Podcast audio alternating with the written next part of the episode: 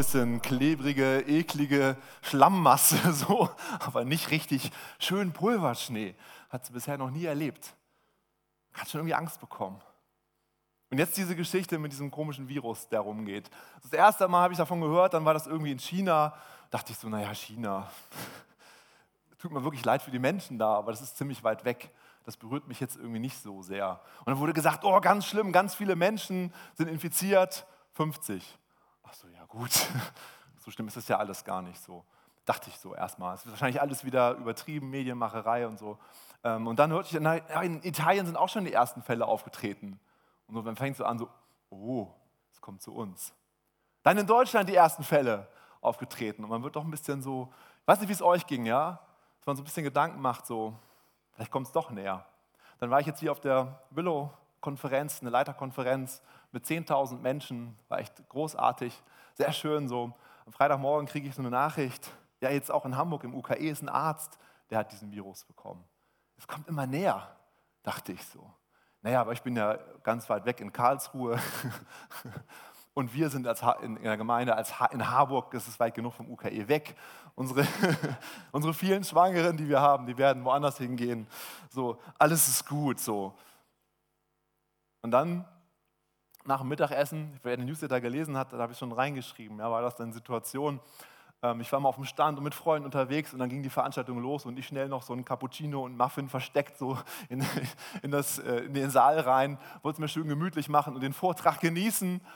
Und dann ist ein bisschen Lobpreiszeit und dann geht der Hauptredner nach vorne, also der Konferenzleiter nach vorne und sagt, ähm, ja, wir haben hier ein Problem, ein Redner ist erkrankt an dem Virus. Ich dachte, das ist ein Scherz. Es war kein Scherz, es war wirklich so. Dann hat er ihm erzählt, dass der Redner zwar nicht auf der Konferenz war, aber es hatten eben 20 Leute mit dem Redner vorher Kontakt.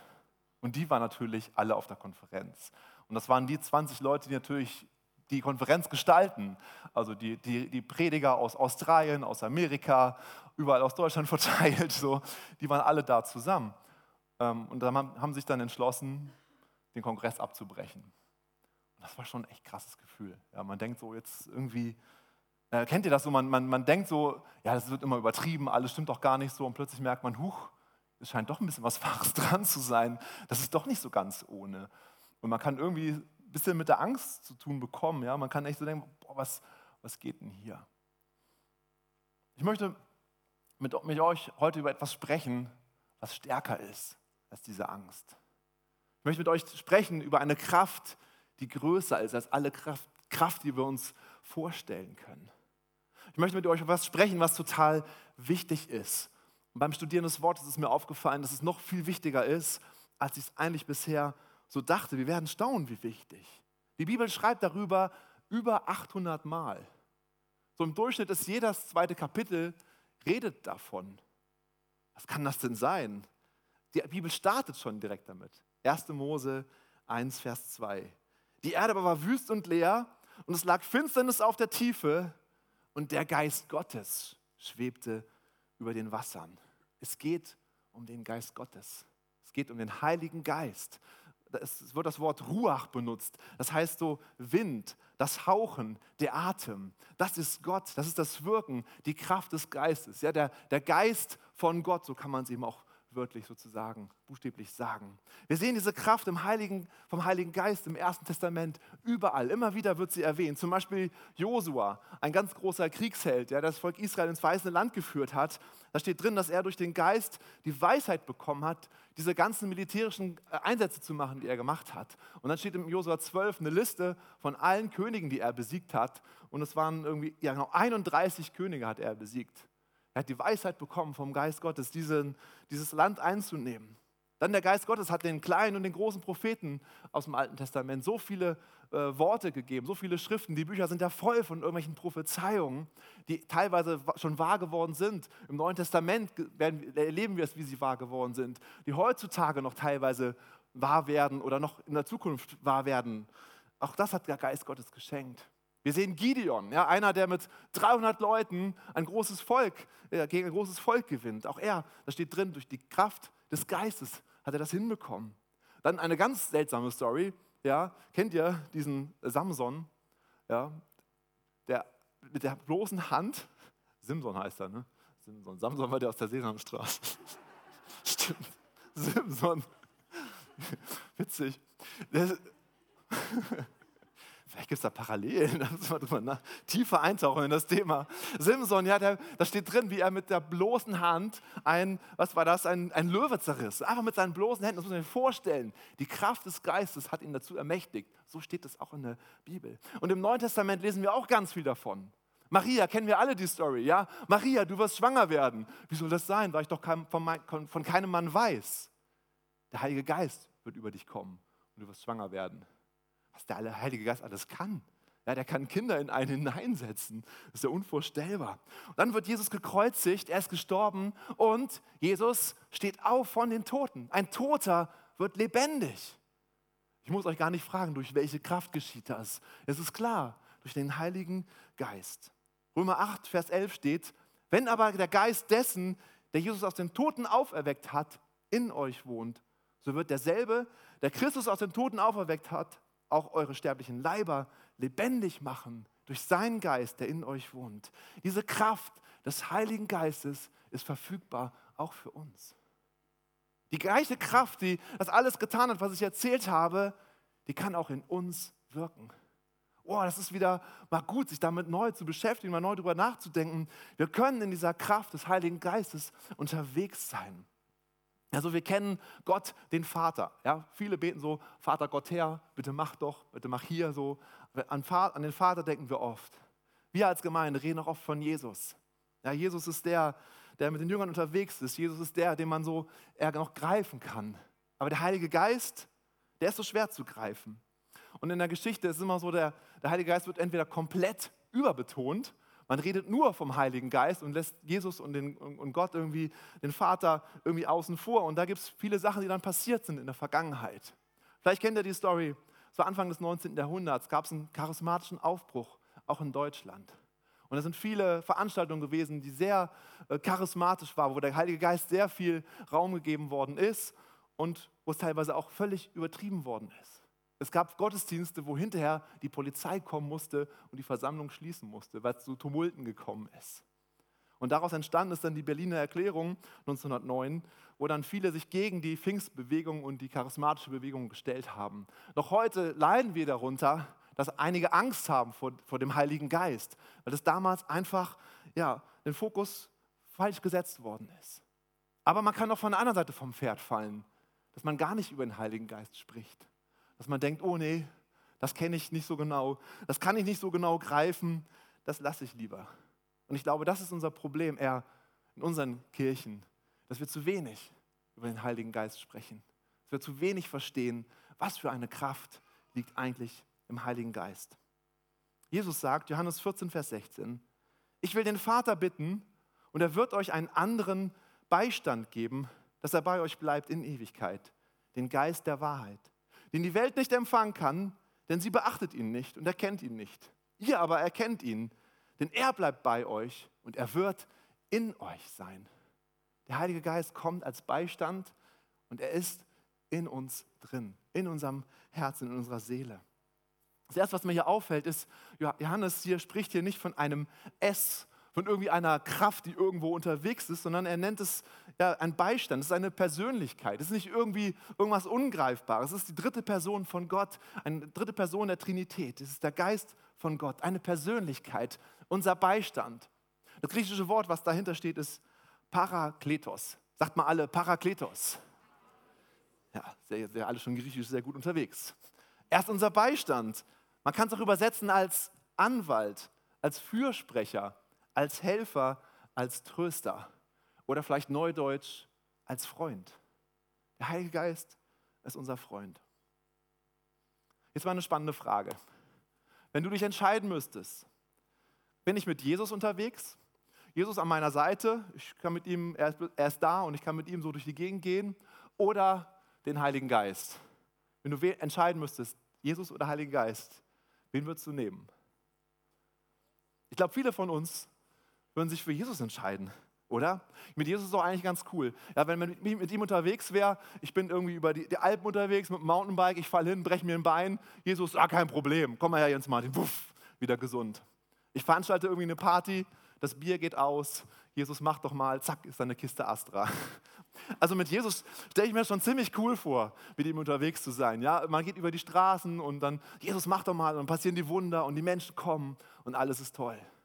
Mit dem Heiligen Geist unterwegs zu sein, wie geht das? Johannes 16, Vers 7 steht, ich aber sage euch die Wahrheit, das ist Jesus, der das sagt. Es ist gut für euch, dass ich hingehe. Wenn, denn wenn ich nicht hingehe, so kommt der Beistand nicht zu euch. Wenn ich aber hingegangen bin, will ich ihn zu euch senden. Hier steht, es ist gut für euch. Man kann es auch übersetzen als, es ist nützlich für euch. Oder man kann sogar sagen, es ist besser für euch, dass ich gehe, damit der Heilige Geist kommt. Es ist besser für uns, mit dem Heiligen Geist unterwegs zu sein. So wichtig, schreibt hier, so richtig redet Jesus davon, dass der Heilige Geist kommt. Und deshalb ist mir das Thema auch so auf dem Herzen, dass wir erkennen, vielleicht vernachlässigen wir die Kraft des Heiligen Geistes in unserem Leben. Vielleicht reden wir darüber zu wenig, vielleicht verstehen wir zu wenig davon, was es ist, mit dem Heiligen Geist unterwegs zu sein. Wir können die Frucht des Geistes in unserem Leben entdecken. Wir können ein geisterfülltes Leben führen. Wir können ein spannendes Leben führen. Warum nehme ich das Thema heute denn bei der Taufe? Müsste man nicht über die Taufe sprechen? Ich glaube, weil das genau der nächste Schritt ist, der nach der Taufe kommt. Wenn man so die Bibel studiert im Neuen Testament, wie ist es oft? Es ist oft so, dass erst der Glaube kommt, dann kommt die Umkehr.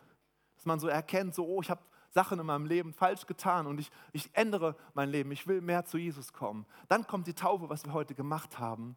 Und dann kommt, die Bibel nennt das die Taufe im Heiligen Geist, voll mit dem Heiligen Geist ausgerüstet zu werden. Der Heilige Geist kommt in sein Leben und dafür werden wir auch gleich dann noch für beten.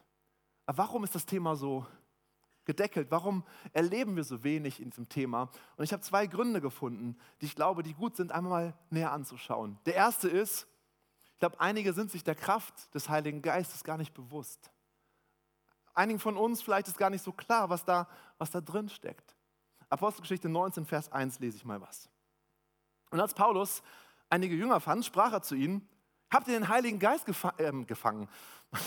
habt ihr den Heiligen Geist empfangen, als ihr gläubig wurdet? Sie beantworteten ihm, wir haben noch nicht mal gehört, dass der Heilige Geist da ist. Und er sprach zu ihnen, worauf seid ihr denn dann getauft worden? Sie aber erwiderten, auf die Taufe des Johannes. Da sprach Paulus, Johannes hat mit einer Taufe der Buße getauft und dem Volk gesagt, dass sie an den glauben sollten, der nach ihm kommt, das heißt an den Jesus Christus. Als sie das hörten, ließen sie sich taufen auf den Namen des Herrn Jesus. Und als Paulus ihnen die Hände auflegte, kam der Heilige Geist auf sie und sie redeten in Sprachen und weissagten. Nebenbei bemerkt ist die Stelle ganz interessant, finde ich, weil sie eigentlich ja schon getauft waren. Und sie lassen sich nochmal taufen. Warum das denn? Weil es eine andere Taufe war. Ein anderes Taufverständnis, was hier unterwegs ist. Und ich glaube, so kann man auch mit der Kindertaufe umgehen. Wir müssen nicht sagen, die Kindertaufe, das ist doch keine Taufe. Aber es ist eine andere Art der Taufe, wie wir als Gemeinde die Taufe verstehen. Eine, die, unsere Taufe ist eine Glaubenstaufe, wo man selber sagt, das ist meine Taufe. Ich möchte das jetzt hier bekennen in Jesus Christus. Sie haben es nicht gewusst, dass es den Heiligen Geist gibt. Und das erleben wir heute auch immer wieder. So viele leben so ein Leben ohne den Heiligen Geist und ich glaube, wir verpassen dann was. Und ich möchte dich einladen, dein Ohr neu aufzumachen auf die Stimme des Heiligen Geistes. Es ist eine ganz sanfte Stimme, die immer wieder zu dir sprechen möchte, die immer wieder dich, dich führen möchte, dich leiten möchte. Ich möchte dich darauf da ermutigen, darauf vertrauen, auf die Kraft des Heiligen Geistes. Und so kommen wir zum zweiten Grund. Ich glaube, einige widerstehen dem Heiligen Geist. Was heißt das widerstehen? Ja, also vielleicht spricht der Heilige Geist und ermutigt dich, mach doch das und das. Und du denkst so, oh nee, habe ich jetzt keine Lust drauf. Was passiert? Du schiebst den Heiligen Geist weg. Oder du machst gerade irgendwas und der Heilige Geist spricht, hey, das, was du gerade machst, das ist eigentlich gar nicht gut für dich. Und du sagst, naja, aber es macht gerade so viel Spaß oder keine Ahnung, du schiebst ihn weg. Er sagt zu dir, segne doch mal den anderen. Ach nee. Ja, gibt doch vielleicht mal dem anderen vielleicht eine, eine Unterstützung. Ach nee, und du schiebst ihn weg. Was passiert, wenn du eine Person immer wieder wegschiebst? Was passiert, wenn meine Frau zu mir kommt und sagt, kannst du das Kinderbett aufbauen? Und ich so, ach nee, ich habe keine Zeit. Okay, sie wird mich morgen nochmal fragen. Kannst du bitte das Kinderbett aufkommen? Es wird langsam Zeit, ja? Nur noch drei Wochen. Yes. ach nee, ich habe keine Lust. Am nächsten Tag wieder, ah, kannst du das Kinderbett, es wird langsam echt Zeit. Nee. Okay, ich mache es dann irgendwann, weil ich meine Frau liebe und ich möchte ihr ein guter Ehemann sein. Aber wenn ich es nicht mache, wenn ich es gar nicht machen würde, was würde passieren? Irgendwann wird sie immer leiser werden. Irgendwann wird sie gar nicht mehr zu mir sprechen. Irgendwann wird die Beziehung echt gestört sein, wenn ich gar nicht auf das eingehe, was, was sie irgendwie mir sagen möchte. Also, und unser Herz, mein Herz würde härter werden. Ich würde immer unsensibler werden für das, was sie vielleicht möchte, wenn ich die Sachen nicht tue, die ihr auf dem Herzen liegen. Und ich glaube, genauso ist es mit dem Heiligen Geist. Er spricht zu uns in unser Leben. Und wenn wir immer sagen, ach nee, dann werden wir härter vom Herz her. Unser Herz wird härter und wir hören weniger die Stimme des Heiligen Geistes. Wir lesen davon in der Bibel. Bei Stephanus war das so. Das war ein Diakon in der ersten Gemeinde. Und er spricht vor dem Hohen Rat. Das sind eigentlich Leute, die die Bibel super gut kannten. Die hätten eigentlich so klar die Stimme des Heiligen Geistes hören sollen. Und Stephanus ist so mutig, er sagt zu ihnen, ihr Halsstarrigen, ihr unbeschnittenen Herz und Ohren, ihr widerstrebt alle Zeit dem Heiligen Geist, wie eure Väter, so auch ihr. Was können wir daraus lernen? Ich glaube, auch wir können dem Heiligen Geist widerstehen. Auch als Christen, als Nachfolger können wir dem Heiligen Geist widerstehen. Das ist nicht so ein, nein, weiche von mir, sondern das ist einfach ein, ach nee, heute habe ich keine Lust. Heute möchte ich vielleicht gar nicht so genau wissen, was du eigentlich möchtest. Ich möchte euch einladen, neu auf die Stimme des Heiligen Geistes zu hören. Wie weiß ich denn, dass der Heilige Geist spricht? Wie, wie, wie höre ich denn die Stimme? Ich glaube, es ist eigentlich ganz einfach. Wir als Menschen sind da schon so ein bisschen selbstsüchtig und auf uns fokussiert. Wenn wir Gedanken haben, die mir persönlich was bringen, weiß ich, okay, das wird vielleicht nicht die Stimme des Heiligen Geistes sein. Wenn ich aber Gedanken habe, die dem anderen etwas bringen, die für den anderen ein Segen sind, dann weiß ich, okay, ich würde vielleicht gar nicht darauf kommen. Vielleicht ist das die Stimme des Heiligen Geistes. Vielleicht reagiere ich darauf und tue es und es ist gut für den anderen. Und selbst wenn es gar nicht die Stimme des Heiligen Geistes war, na und? Es war trotzdem etwas Gutes, was ich getan habe. Und so können wir lernen, die Stimme des Heiligen Geistes mehr und mehr zu hören und mehr auf ihn zu hören. Ich habe das so, versucht es immer wieder, auch so ganz normal, in meinem ganz normalen Alltagsleben ähm, einzusetzen. Also ein Beispiel von vor ein paar Jahren, da gab es noch CDs. Ja? Da bin ich in den Laden gegangen, Musikladen, und wollte eine CD haben. Und dann gab es diese CD, genau die ich haben wollte, da, aber sie war so ultra teuer. Und dann dachte ich, was mache ich denn jetzt? Das ist einfach irgendwie zu viel Geld für eine CD. Da habe ich gesagt, okay, ich frage einfach mal Gott. Und dann hörte ich so die Stimme irgendwie, also nicht akustisch, einfach das Gefühl, nee, ist nicht dran, die zu kaufen. Und dachte ich, naja, ist ja klar. Ne? Also das Geld soll ich doch lieber spenden. Da würde mir Gott doch sowieso sagen, warum willst du eine CD kaufen, was hast du davon und so. So habe ich Gott eingeschätzt. Ehrlich, ja. Dann gehe ich weiter, finde einen anderen Laden, gehe ich da rein, gibt es die CD viel billiger. Frage ich Gott, darf ich sie jetzt kaufen? Also ja. Wie genial ist das denn, ja? Gott wollte mir das nicht verwehren, sondern er wollte, dass ich einfach ein bisschen Geld spare. Das ist ganz einfach aus dem Alltag gegriffen, eine Geschichte. Das ist mir mehrmals passiert, solche Geschichten, wo ich immer wieder nicht, nicht auch bei anderen einkaufe. Macht es gerne mal, überlegt mal, wenn ihr irgendwas Teures habt, fragt Gott einfach. Und er will uns nicht irgendwas verwehren. Er will uns ins das Gute führen. Ein anderes Beispiel habe ich schon mal erzählt vor, vor einiger Zeit. Ich habe nebenbei eine Firma, Church Tools heißt sie, wir bieten ja Software für, für Kirchen an. Und es war so, dass ich das damals erfunden habe und entwickelt habe. Und das ist irgendwie immer, immer größer geworden. Und es war dann so auf dem, auf dem BFP, Konferenz, wenn wir da alle Pastoren so aus Deutschland zusammenkamen, da war ich immer der Mr. Church Tools. Ja, ich bin immer so lang gelaufen, ah, Mr. Church Tools und so. Und ich fühlte mich richtig gut, ja. Ich war irgendwie, irgendwie cool, man, man, man kennt mich so. Ähm, irgendwie war das ein tolles Gefühl. Und da war irgendwie so eine Lobpreiszeit, wo wir dieses Lied gesungen haben. Herr, ich gebe dir alles. Herr, ich gebe dir alles. Ich stand da so, Halleluja. Und dann kommt der Heilige Geist und sagt, gibst du mir wirklich alles? Und ich so, klar. Ja, was denn mit Church Tools? So, hey, wieso das denn? Was hat denn das damit zu tun? So. Und habe ich ein bisschen drüber nachgedacht und mir eine Zeit genommen und habe gemerkt, dass mir das so wichtig geworden ist, wichtiger vielleicht als vieles andere, weil ich dadurch auch Anerkennung bekommen habe. Dann habe ich gesagt, Gott, ich möchte es dir abgeben. Mach damit, was du möchtest. Ein paar Tage später rief mich dann jemand an und sagte so, hey, ich finde diese Church Tools Geschichte ganz toll, ich würde da irgendwie gerne mit einsteigen, ich habe da Interesse daran und so, lass uns doch mal treffen. Da haben wir uns getroffen in Hamburg und haben gemerkt, Das passt so gut zusammen, passt ideal zusammen. Mal ein bisschen erstmal so testweise zusammen versucht zu arbeiten, hat wunderbar geklappt. Und dann sind wir einfach auf die Idee gekommen, er möchte voll einsteigen, 100 Prozent in dieses Church Tools und ich möchte eigentlich weiterhin Pastor sein. Und dann habe ich ihn eingesetzt als Geschäftsführer für das Ganze. Ich konnte ihm diese ganzen Aufgaben geben, die mir keinen Spaß machen. Ich konnte mich auf das fokussieren, was wirklich mein Ding ist, nämlich nur um das Produkt zu überlegen, wie es weitergeht.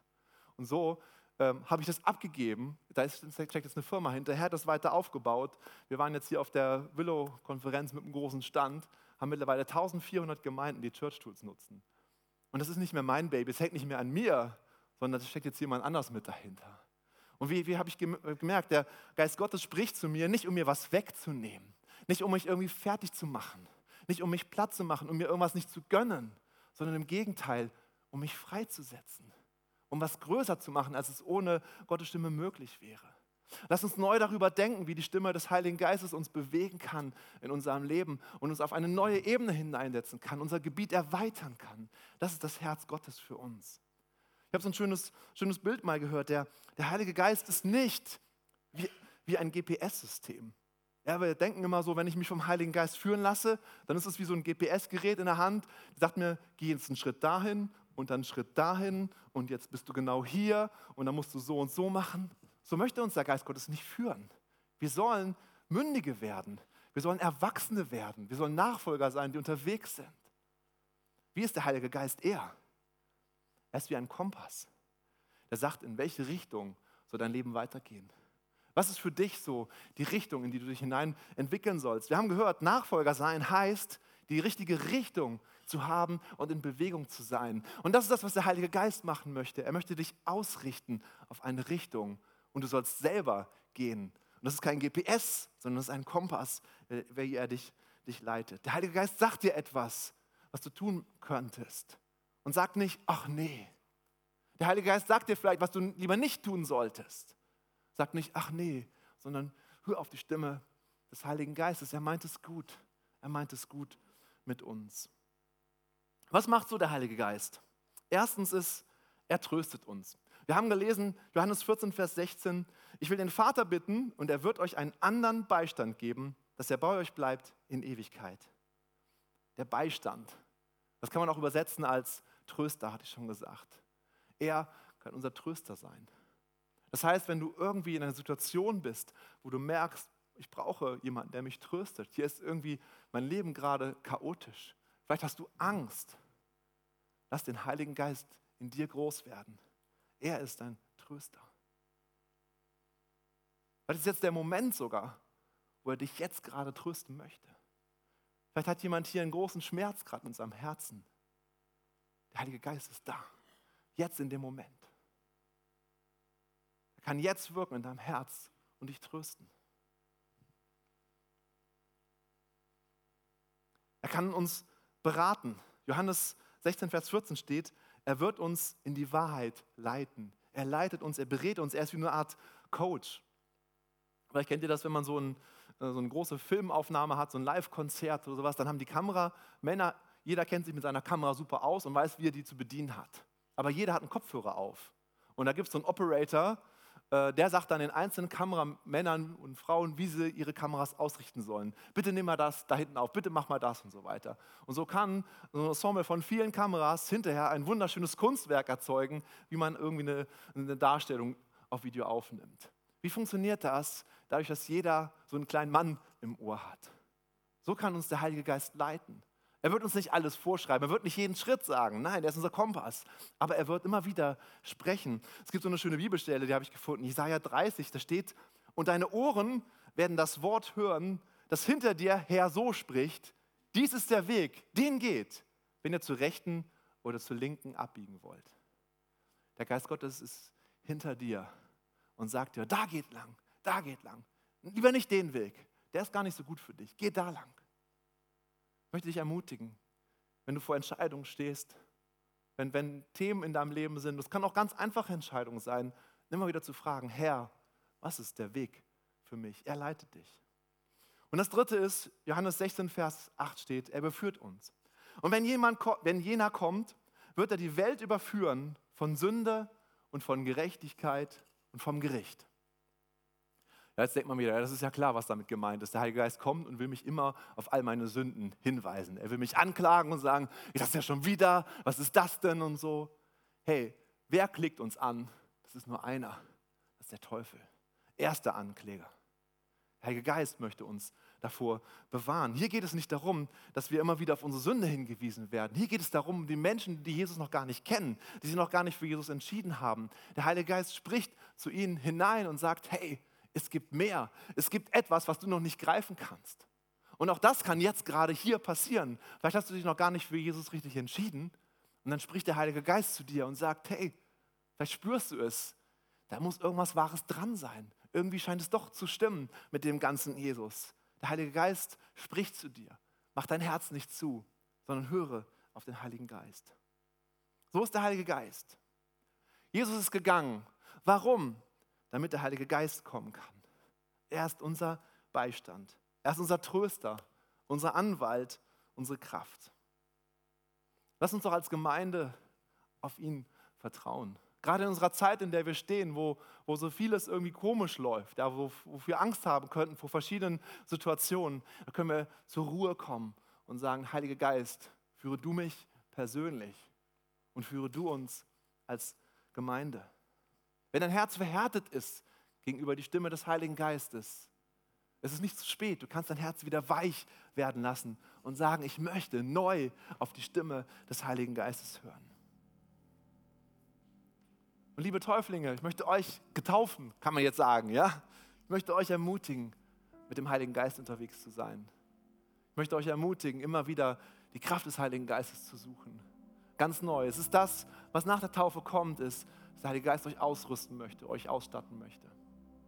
Und ich fände es gut, wenn wir als Gemeinde einfach jetzt nochmal beten könnten, auch gerade für die Getauften. Kommt doch gern nochmal auf die Bühne. Und vielleicht Angehörige, wenn ihr möchtet, oder Kleingruppen, äh, Leitungsteam, kommt gerne